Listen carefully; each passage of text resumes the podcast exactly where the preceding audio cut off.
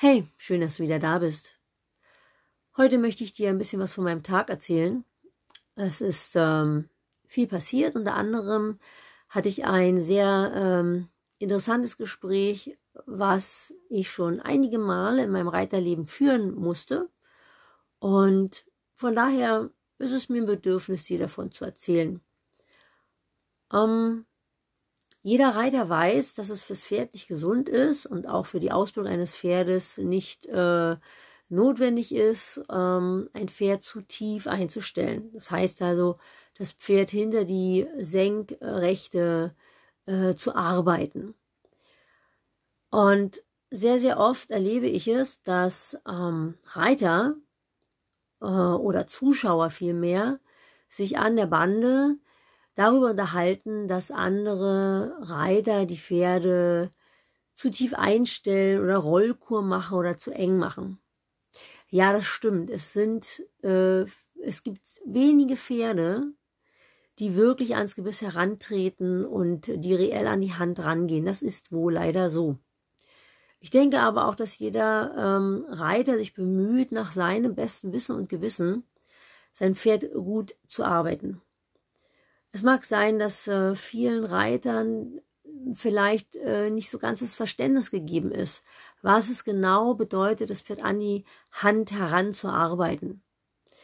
Und viele Reiter, die ihr Pferd vielleicht auch wirklich bewusst zu tief einstellen, sind sich vielleicht auch nicht immer darüber im Klaren, was sie dort genau falsch machen.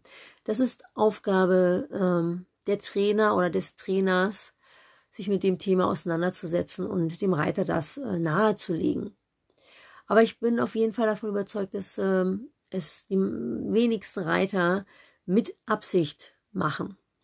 Und ja, wie gesagt, ich bin heute auch wieder angesprochen worden. Ich habe die junge Stute geritten, die Rani, und bin auch, ähm, was ich sehr gut finde, von einem äh, Menschen gefragt worden, warum ich die Stute zu tief einstelle, weil es ja eigentlich nicht gut ist für dieses Pferd. Ich finde es übrigens unwahrscheinlich ähm, toll, dass ähm, dieser Mensch den Mut hatte, mich direkt darauf anzusprechen und ähm, nicht, wie es leider doch ist, zu schweigen und ähm, an anderen, bei anderen Gelegenheiten darüber in Abwesenheit des Reiters zu reden. Ja, und deswegen möchte ich dazu heute mal Stellung nehmen. Und zwar, ich bin ein Reiter, der immer bemüht ist, die Pferde an die Hand heranzureiten, die Nase an die Senkrechte oder vor die Senkrechte zu bekommen. Aber wisst ihr Leute, das ist nicht immer möglich. Ich habe das schon sehr oft erlebt, dass äh, Reiter dann gesagt haben, ja, Nicole stellt die Pferde tief ein und pff, ja, das ist manchmal einfach so. Also nicht, dass man die Pferde tief einstellt mit Absicht, sondern wenn ich manchmal auf dem Pferd sitze und mir die größte Mühe gebe, die Nase nach vorn zu reiten, das Pferd dazu bekommen, dass es an das Gebiss herantritt, die Nase nach vorn nimmt, das geht nicht einfach so. Das ist nicht so, dass der Reiter das immer mit Absicht macht, das Pferd hinter die Senkrechte zu bringen. Es gibt einfach Pferde, die dazu neigen, sich einzurollen. Es gibt natürlich auch Pferde, denen hat man es so beigebracht, die haben das so gelernt, die wirklich der Überzeugung sind, das ist so richtig, das gehört so. Genauso wie Reiter das Gefühl haben, wenn da vorne das Pferd, ähm, wenn ein Druck kommt vom Pferd und wenn es so ein leichter Druck ist, dass sie das Gefühl haben, sie müssten diesen Druck wegarbeiten, ja, dass es sich nach nichts anfühlt. Das ist immer eine sehr schwierige Geschichte. Ich für meinen Teil bemühe mich immer, meinen Reitern beizubringen, was es bedeutet, dass, dass Pferde an die Hand herantreten, einfach weil es ein viel schöneres Reitgefühl ist. Abgesehen davon, dass wir alle wissen, dass es gesund ist. Es macht einfach viel mehr Spaß, ein Pferd so zu reiten. Und wenn ich auf einem Pferd sitze, insbesondere auf einem jungen Pferd, was noch nicht gelernt hat, die Last des Reiters zu tragen, sich auszubalancieren oder Vertrauen zu dem Gebiss aufgebaut hat, was ja auch neu und fremd ist erstmal. Sein Pferd rollt sich einfach ein. Und deswegen ist man kein schlechter Reiter oder ein böser Reiter oder ein Tierquäler, sondern wir sind immer bemüht und wir sind immer auf dem Weg. Und das bitte ich einfach euch das nächste Mal zu bedenken, äh, wenn ihr am Platz steht oder in der Halle steht und Reiter seht, die ihre Pferde reiten. Genau, das war mir ein großes Anliegen, das mit dir zu teilen, weil ich das in der Vergangenheit sehr, sehr oft erlebt habe, wie schnell es geht, dass man ein Foto macht oder ein Video macht, in einem blöden Moment kommt und ein Urteil fällt über ein Pferd oder über einen Reiter. Und man sollte sich immer die Ausbildung eines Pferdes im Zusammenhang anschauen oder auch über eine Zeit hinweg anschauen und nicht nur von einem kurzen Eindruck urteilen. Ja, ich hoffe, dass ihr ein bisschen versteht, wo ich damit hin will, weil, ja, vielleicht noch eins dazu, mich hat mal vor vielen Jahren eine Schülerin angesprochen, hat gesagt, sie will nicht mehr bei mir reiten, weil ich so eine unruhige Hand habe. Ich habe da auch so ein bisschen gebraucht, um zu verstehen, was sie damit meint, weil ich ein Reiter bin, der mit sehr ruhiger Hand reitet und immer bemüht ist, die Pferde nicht locker zu schütteln oder lose zu machen oder tief einzustellen, sondern ein Pferd an die Hand zu bringen. Und dazu braucht es, dass das Pferd eine Plattform hat, wo es sich vertrauensvoll herandehnen kann. Das heißt also, die Handtendenz nach vorn trägt und an die Hand herantreibt.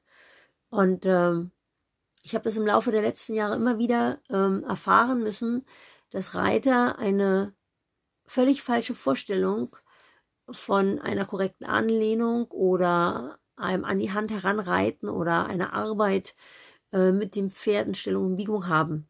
Und deswegen möchte ich nochmal an dieser Stelle die Chance nutzen, um dir zu erzählen, dass eine unruhige Hand eigentlich bedeutet, dass wenn die Hand damit beschäftigt ist, zu wackeln, zu ruppeln, zu zuppeln, ständige Paraden zu geben, um das Gebiss Maul zu bewegen, damit das Pferd loslässt oder kaut oder was auch immer macht, das ist eine unruhige Hand.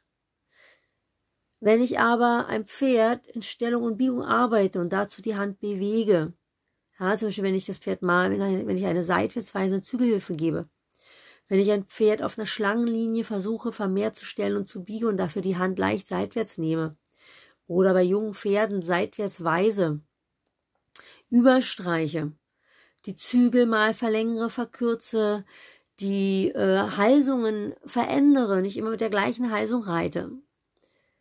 Das ist keine unruhige Hand, sondern es ist ein lebendiges Arbeiten mit der Form des Pferdes. Kein Pferd kann dauerhaft in der gleichen Haltung gehen. Ja, das Pferd muss mal sich mehr dehnen, sich mal wieder etwas mehr aufrichten. Es muss ein Wechsel zwischen Schubkraft und Tragkraft und somit auch eine Veränderung in ähm, der Körperform haben. Und deswegen schau einfach beim nächsten Mal genauer hin, wenn du Pferde beim Arbeiten betrachtest und setz dich mit dem Thema nochmal auseinander, wenn du Interesse hast. Was ist wirklich eine unruhige Hand? Was bedeutet wirklich, das Pferd ans Gebiss heranzutreiben? Und ist es wirklich der Reiter, der das Pferd dazu bringt, sich hinterm Züge zu verkriechen oder neigt das Pferd dazu?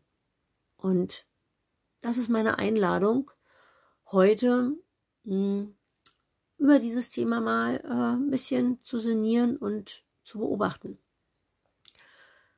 Ja, und dann ähm, ist mir heute noch etwas ähm, passiert oder ich habe noch etwas erlebt, was ich mit dir teilen möchte. Und zwar hatte ich ein Gespräch mit einer jungen Schülerin von mir, ähm, die sich auch meine Podcasts anhört und sich auch einen Podcast gewünscht hat von mir, dann aber zu mir sagte heute, dass sie so ah, nicht mehr den Mut hat, so richtig sich diesen Podcast anzuhören, weil es ja im Endeffekt auch Auseinandersetzung mit sich selbst bedeutet.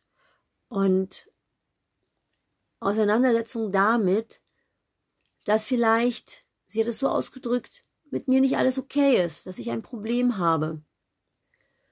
Und nach diesem Gespräch möchte ich dir sagen, weißt du, jeder von uns trägt ein Päckchen mit sich rum. Jeder von uns hat irgendwas mitgenommen auf diesem Weg und hat eine Aufgabe. Und das ist ja auch schön, sich mit sich selber auseinanderzusetzen. Ich meine, ganz ehrlich, wer von uns hat nicht irgendein Ding an der Waffel? Und wenn es so eine kleine ist, jeder hat irgendeine Macke, eine Neurose oder eine Eigenart, die manchmal vielleicht schrullig ist, liebenswert ist oder weiß ich nicht, jeder von uns ist einzigartig in seiner Art und ähm, so wie er ist, ist er eigentlich gut. Und unsere kleinen Macken oder unsere Päckchen, die wir mit uns rumtragen, die, die formen uns, die, die bringen uns ins Arbeiten, die bringen uns in die Entwicklung und niemand ist perfekt und es soll auch niemand perfekt sein. Aber das Leben lädt uns dazu ein, dass wir wachsen, dass wir uns weiterentwickeln. Und im Endeffekt, ähm, wie soll ich sagen, dieses, diese Schülerin von mir hat es so formuliert, ähm, ah, wenn ich nicht gut genug, also wenn ich ein Problem habe, bin ich ja wieder nicht gut genug. Und meine Podcasts sollen eigentlich dir dabei helfen, genau auch in diese Richtung zu schauen, was will ich eigentlich im Leben oder was möchte ich vom Leben haben oder was will das Leben von mir oder keine Ahnung, es ist eine Auseinandersetzung mit mir, mit meinem Leben, mit dem, was ich erlebt habe, was ich sonst in meine Tagebücher schreibe und nun in diesem Podcast mit dir teile. Hm. Und es macht Spaß, es macht Freude, sich auseinanderzusetzen damit. Es ist manchmal äh, nicht einfach hinzugucken, nicht einfach einfach hinzugucken und zu sehen, was man da manchmal für Mist macht oder ähm, wie kontraproduktiv manche Dinge sind äh, und wie schwer es ist, Dinge zu ändern. Aber aus meiner Erfahrung heraus kann ich sagen, es hat mir gut getan. Ich liebe, ich liebe es. Das Leben wird eigentlich immer schöner, je mehr ich mich mit diesen Themen, von denen ich dir auch berichte, auseinandersetze. Und besonders das Thema Selbstliebe. Ja, das Thema Selbstliebe, Beziehung und Wertsein ist etwas, was nicht, habe ich sagen, vielen, ich sage immer so gerne, den meisten kräusen sich dabei die Fingernägel, wenn sie über das Wort Selbstliebe nachdenken oder überhaupt über das Thema Selbstliebe nachdenken. Und mir ging das nicht anders. Und ich habe die Erfahrung gemacht und machen dürfen und auch lernen dürfen, dass Selbstliebe eins der wichtigen, der wichtigsten Aufgaben ist, die wir in diesem Leben haben. Ähm, Selbstliebe ist vor allen Dingen nicht nur für uns selbst gut, sondern auch für unsere Mitmenschen gut, für unsere Umwelt gut. Ich glaube, es steht in der Bibel geschrieben, ich bin Atheist, ich bin mir nicht so ganz sicher, aber es, ich glaube, in der Bibel steht geschrieben, liebe deinen Nächsten wie dich selbst oder ja, genau. Und es heißt auch immer, ich habe das immer wieder gehört, dass man nur andere Menschen lieben kann, wenn man sich selbst liebt. Und ich habe erfahren, dass das stimmt. Also je mehr ich mich selber liebe, je mehr ich mich selber mit meinen Fehlern annehmen kann, zu mir und mit mein, zu mir mit meinem Fehler stehen kann, desto mehr kann ich auch andere Menschen mit ihren Fehlern annehmen. Ich kann auch sozusagen ähm, das annehmen, was ich normalerweise bei anderen Menschen kritisiert habe. Und ich habe viel mehr Wertschätzung für das Leben und viel mehr Verständnis für die Not anderer Menschen. Ich kann viel mehr sehen, aus welchen Gründen heraus sie so handeln, wie sie handeln, auch wenn es mir nicht gefällt. Ich urteile viel weniger über andere Menschen, was mir auch persönlich wieder gut tut. Also Selbstliebe ist etwas ganz Großartiges und hat nichts mit Egoismus zu tun, so wie das so bei vielen Menschen unserer Gesellschaft noch so, ja, ähm, angenommen wird oder wie das so beiläufig so bei uns so, ja, so unterbewusst so angesiedelt ist. Ne? Selbstliebe ist egoistisch und ich bin kein Egoist.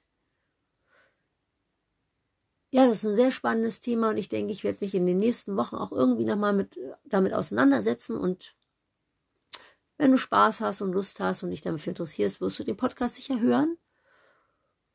Genau. Das war's heute mit dem, was mich so beschäftigt hat. Und ich freue mich immer wieder, wenn sich Schüler von mir in jungen Jahren mit diesen Themen auseinandersetzen. Dafür mache ich das, weil ich gelernt habe, dass das nicht nur mir selbst gut tut, den Pferden gut tut, meiner Umwelt gut tut, meiner Familie gut tut. Ähm, und das möchte ich so ein bisschen teilen, weil ich um mich herum einfach sehe, dass ich, der, dass ich nicht der einzige Mensch bin, der so ein Riesenpäckchen zu tragen hat. Das tun wir alle, jeder von uns. Und dafür ist es da, das Leben, um zu lernen und zu wachsen und das Leben zu genießen. Ja, so, jetzt aber wirklich Feierabend. Ich wünsche euch allen eine schöne Zeit und freue mich aufs nächste Mal. Eure Nicole.